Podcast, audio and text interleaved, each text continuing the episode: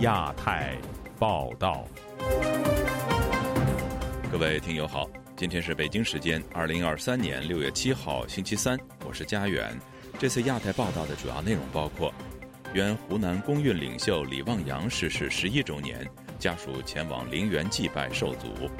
本台采访多位白纸运动参与者，年轻人如何看待六四精神？黑龙江出现文化市场综合执法队，监管模式疑似取经朝鲜。中国大幅上调大学学费，年轻人就业市场再遇寒冬。香港当局向法院申请禁令，愿荣光归香港或成禁歌。接下来就请听这次节目的详细内容。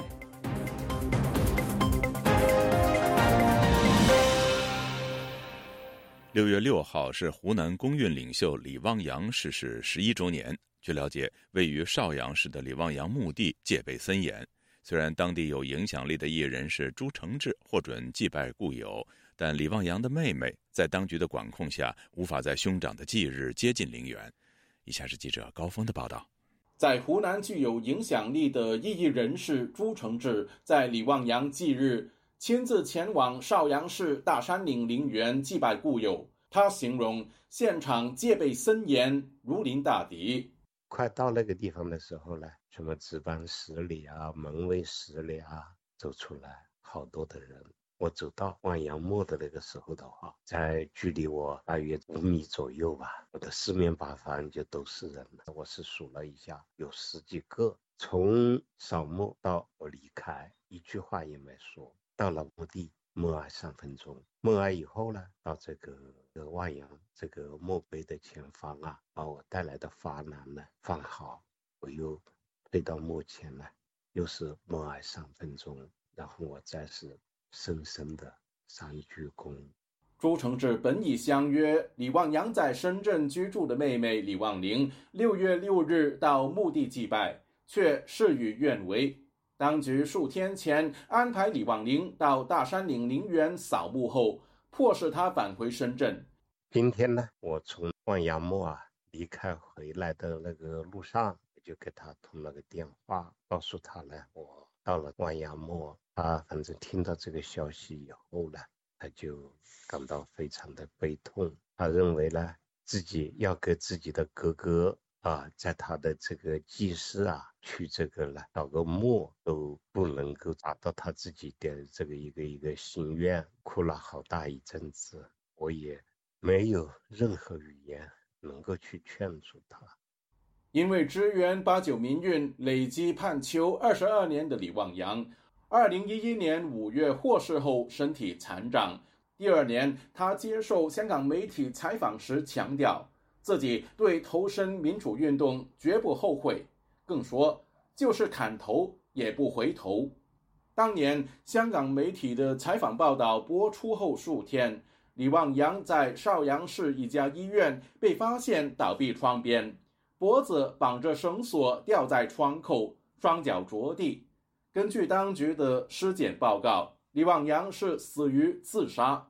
多年来。家属和好友一直认为李旺洋暴毙，疑点重重。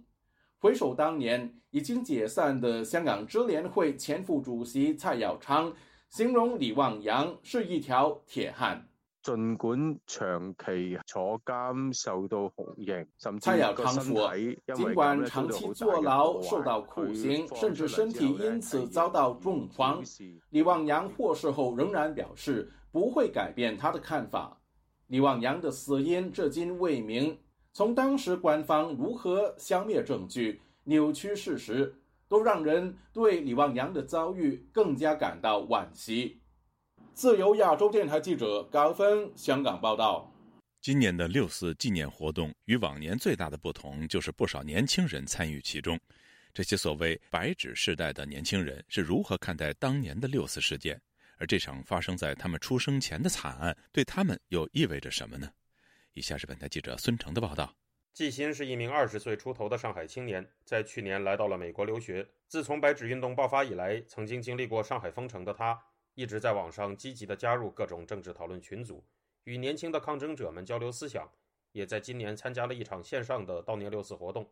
他告诉记者，他是在八岁那年第一次听说六四的。他们说，曾经很多年前在北京的街道上有一群人在游行，军队就直接用监视枪扫或者坦克压人。大人们的讨论引发了当时年幼的他的好奇，他走上前去，试图问那些大人更多问题。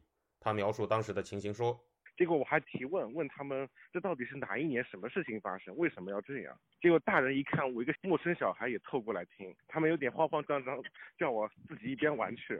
这段经历让他从那时起就对这件大人们躲闪着不愿意说的事情感到非常奇怪。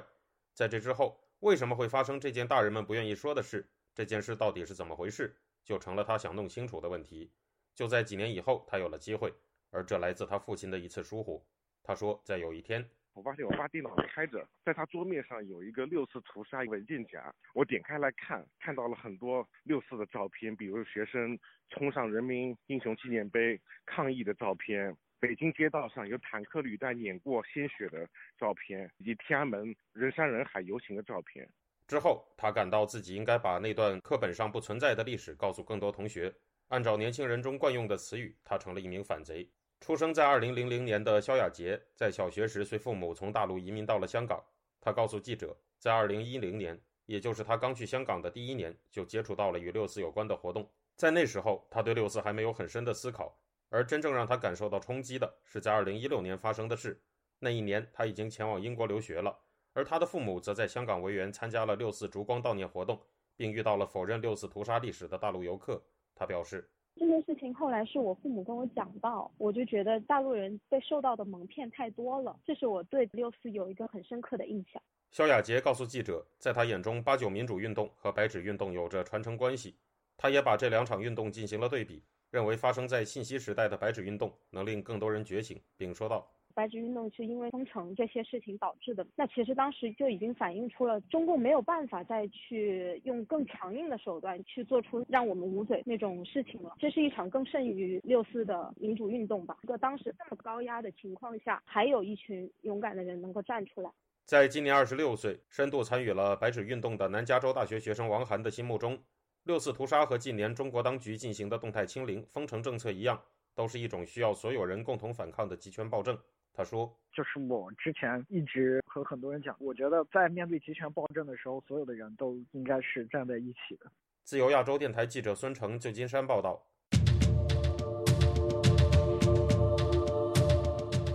中国政府对各领域的监控力度不断提升。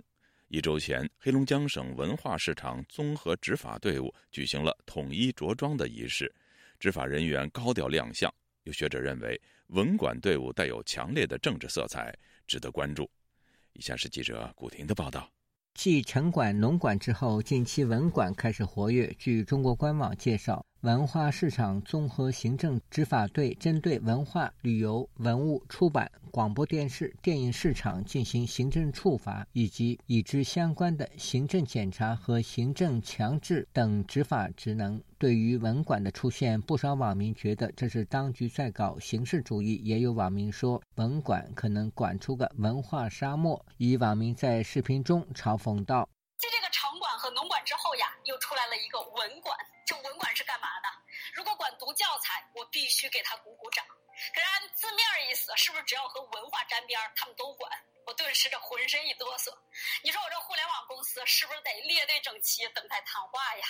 黑龙江文化和旅游厅网站五月三十日报道，该省在佳木斯举行省文化综合执法队伍统一着装仪式。共五百余人参加。黑龙江省文化和旅游厅厅长何金为该省十三个市地文化市场综合执法队进行了授旗。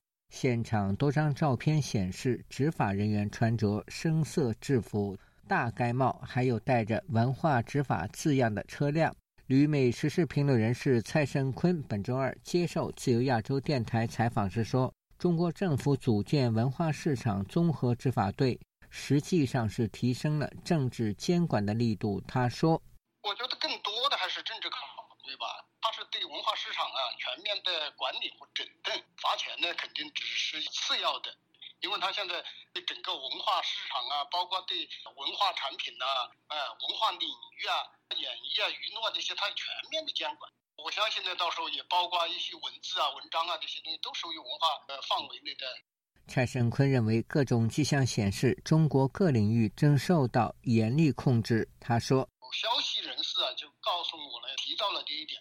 呃，说中宣部组织了多方面的人呐，现在去朝鲜呐，去取经去了，而且呢，呃，驻点在朝鲜呢，学习对意识形态啊、对整个文化呀的这些领域的这个管理，可能是尝试着像朝鲜那样对意识形态的控制。呃，因为。”它就是社会稳定的必须的一个步骤。江苏宜兴时事评论人士张建平对本台说：“从不久前开始活跃的农管到现在的文管，用一句话来形容就是瞎折腾。”他说：“我认为这是一种瞎折腾，这样来严加管控，这个国家就完全没有活力。当然，一个国家没有活力了，拿我们老百姓的话叫不作不死。我们都看得到的，原来。”不是因为一一抓就是，过去百花齐放的时候没有什么安全问题啊，没有什么稳呃稳定问题啊。有网民留言写道：“黑龙江的财政状况居然这么好，还能支撑搞这个队伍，所以根本不缺钱，只有韭菜没钱。”还有说。真是为了子女就业，领导们也费心了。本已臃肿，还想更臃肿。农管风波未过，文革时代以来，现有新三座大山。自由亚洲电台记者古婷报道。近期有关中国多地高等院校大幅上调学费的消息引发舆论热议。有分析指出，伴随经济下行，中国地方财政紧缩导致教育支出乏力。以下是本台记者经纬的整理报道。路透社六月五日披露，受到国家高等教育预算减少以及地方财政紧张的影响，中国近期大幅上调大学学费，部分院校的学费更是二十年以来首次上调。报道指出，中国大学几乎都是严重依赖于国家拨款的公办大学，但经历三年严苛防疫政策、房地产危机和经济低迷后，各地政府由于财政紧缩，已无力补贴高等院校。中国多个省份和主要城市纷纷上调大学学费的消息，引起公众对于高校办学成本的激烈讨论。有微博网友表示，学费涨幅过高对贫困家庭的学生不公，高等教育恐变成精英教育。此外，公众还关心有关大学助学金和奖学金的上调。据路透社统计，上海华东理工大学周日将部分理科、工科和体育专业的学费已提高至七千七百元人民币，涨幅高达百分之五十四；而文科专业的学费则上涨百分之三十。此外，上海电力大学理工科学费也上涨百分之四十，而文科等专业学费较去年同期上涨百分之三十。今年四月，上海市政府组织召开了优化公办高校本专科学费形成机制听证会。教育部门提到，今年公办高校本专科平均学费的涨幅约为百分之三十三。不仅是经济金融中心的上海，在中国其他人口密集省份，高校学费也是涨声一片。根据各地方政府的公告，截至目前，吉林、山东等地高校也纷纷宣布上调高校学费，其中四川涨幅最大，高达百分之四十一。路透社援引中国教育部发布的一份预算报告分析说，二三年中国教育部高等教育预算支出同比下降了百分之三点七，至一千零二十六亿元人民币。而北京理工大学教授刘进及其团队上月也曾建议，将在中国就学的国际生学费从每年约两万元人民币上调至十一万。自由亚洲电台记者金伟整理报道：江西南昌一所高校的学生在校园餐厅吃到疑似老鼠头，校方获知后随即报请政府部门化验，最近公布结果，竟然是鸭脖子，是鼠是鸭，究竟谁说了算？本周二，相关议题登上了微博热搜第一名。以下是本台记者古婷的报道：上周四，江西工业职业技术学院一名学生在吃饭时，竟然发现菜里出现了老鼠头。同学在现场拍摄的视频和图片中，筷子夹住的一个带毛和胡须的老鼠头部，两个健壮獠牙虽小，但十分明显。一同学说，他在食堂买了一份鸭肉，吃了大半后，发现菜内有一个黑色物体，用筷子夹起来一看，十分像一个老鼠头部，还带着牙齿。但食堂工作人员坚持这是鸭脖子。湖北卫视财经频道主持人江涛在直播中说：“远看像老鼠头，近看像老鼠头，仔细一看还觉得是老鼠头。”但最后你跟我说，这其实是越嚼越有味儿的鸭脖子，这东西你敢啃下去吗？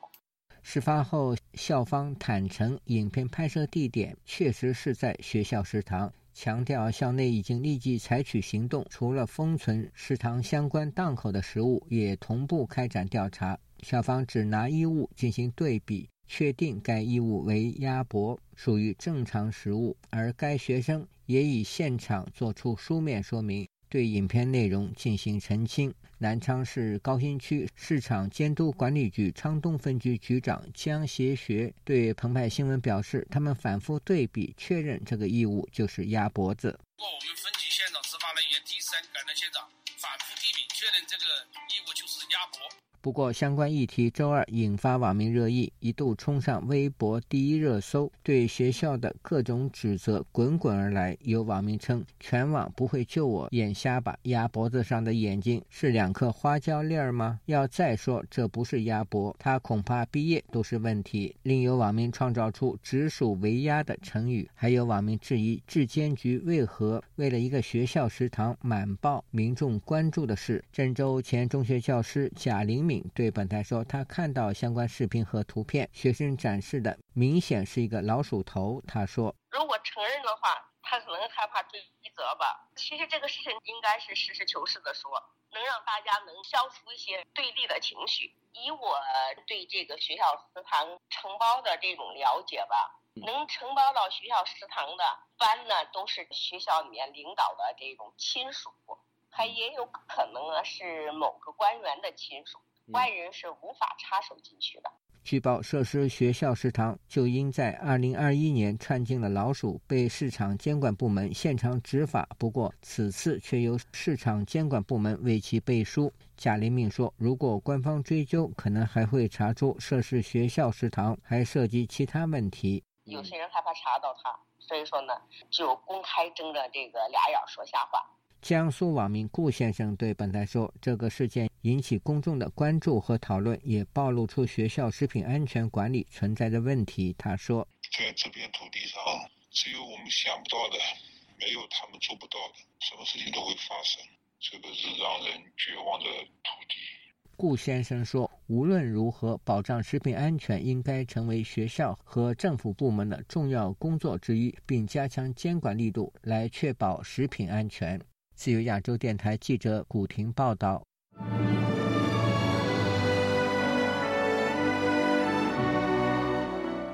香港抗争歌曲《愿荣光归香港》从二零一九年的香港街头到今日全球各地的港人集会，都起到凝聚人心的作用。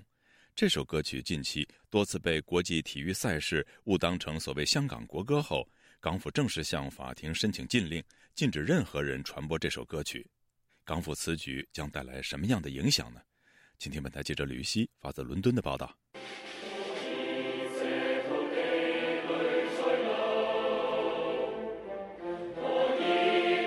愿荣光归香港这首在一九年反送中运动期间出现的抗争歌曲，曾经响遍香港街头巷尾，但日后可能会成为香港开埠以来第一首禁歌。香港律政司向高等法院申请禁制令，禁止任何人在网上或者任何平台传播、演奏。散播或展示歌曲《愿荣光归香港》，以意图违反国安法或具有煽动意图，提倡把香港从中国分离出去。禁止令的范围包括歌曲旋律、歌词，甚至改编版本。入禀状附上一共三十二条《愿荣光归香港》的 YouTube 影片，包括纯音乐版以及英语和德语等不同语言的版本，要求相关人士立即停止传播。港府其后发声明解释，指出《愿荣光归香港》的歌词。词还有被法庭裁定构成煽动的口号，而且近期多次被错误表述为香港国歌，对国家和特区造成严重损害。强调有关申请是必要、合理和合法，并符合相关人权法案的要求。流亡英国的前香港区议员刘家敏向本台表示，自从港区国安法实施以后，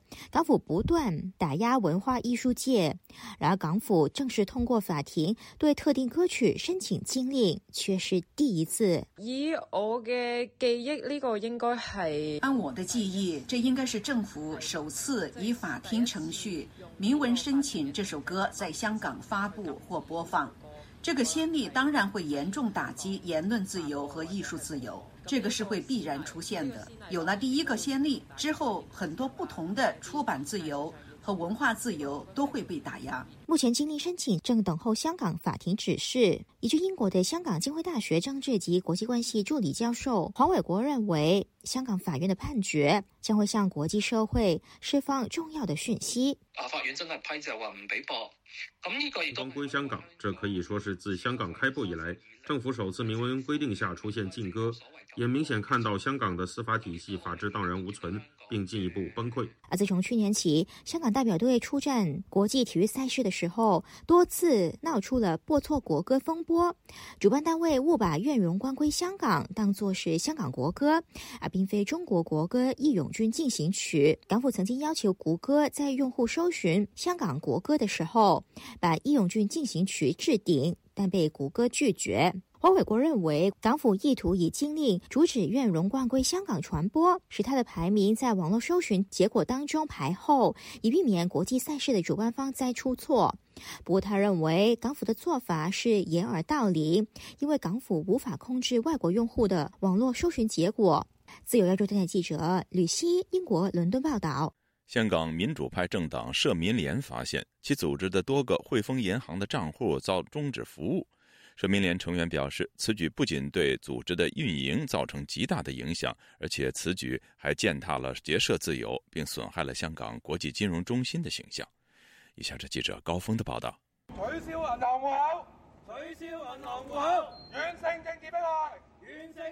社民联五名成员六月六日到香港中环汇丰银行总行抗议，不满社民联三个账户被取消，四名成员的私人户头也同样被终止服务。社民联表示，由于无法接收捐款，收入来源和日常管理运作大受影响，目前与等死没有分别。副主席周家发表示。部分账户自社民联创立就开始使用，至今已经有十七年。今年二月，汇丰向他们发信说，为了保障客户和金融系统，经全面检视，决定终止社民联的账户。到上月，另一封信则表示，经综合评估后，维持终止服务的决定，却没有提及实际原因。周家发相信。汇丰取消社民联多个相关账户，并非单纯商业决定。呃，如果银行觉得怀疑你一些的交易，是会问你很多问题啊，要求我们填很多的表格去解释。但是这个汇丰银行在这个事件上呢，它不管是团体或者是个人呢，它就没有提供任何的原因。那我们认为这是一个政治的迫害。汇丰回应社民联查询的时候表示。所有银行都会定期检视客户的账户状况及活动，履行尽职审查责任。汇丰根据所得结果，可能决定不能继续为个别客户提供服务。周家发谴责汇丰企图透过取消账户威吓港人。这半年其实也不只是我们社民联呢，很很多的呃团体或者是个人呢，或者呃是工会，也是呃被取消了使用这些银行的服务。其实是给全体香港人的一个警号。如果你很喜欢表达你对呃社会不同议题的看法的话呢，你就要小心了，可能你的户口啊呃会被取消。社民联不排除日后就连国际商业机构也要服从于潜规则的可能。法律上没有写，呃，政党不能有户口。如果汇丰不这样做的话，那它可以继续在香港运作下去吗？就是，就是，其实是给国际的商业机构一个很大的警告。社民联主席陈宝莹则担心，中国大陆的社会信用评分机制正逐步被引进香港。所谓社会信用责任喺大陆嚟讲呢，就系陈宝莹表示，在中国实行的这套体系会跟个人和企业的所谓诚信分等级作为评分。如果评分低的话，就连买火车票、买保险、开银行账户都不行。这套制度是否已经静悄悄的在香港实行呢？自由亚洲电台记者高峰香港报道。针对美国军机和军舰分别在南海和台海险遭解放军拦截相撞事件，美国国安会发言人科比日前警告说，中国军方的行动日趋具有挑衅性，甚至可能酿成人员伤亡。而中国官方则表示，相关行动是为了应对有关国家挑衅的必要措施。今天，本台记者黄春梅发自台北的报道。科比周一在白宫例行简报会指出，中国对台湾周围和南海的美军侵略性日益升高。他警告北京，用不了多久，有人会受到伤害。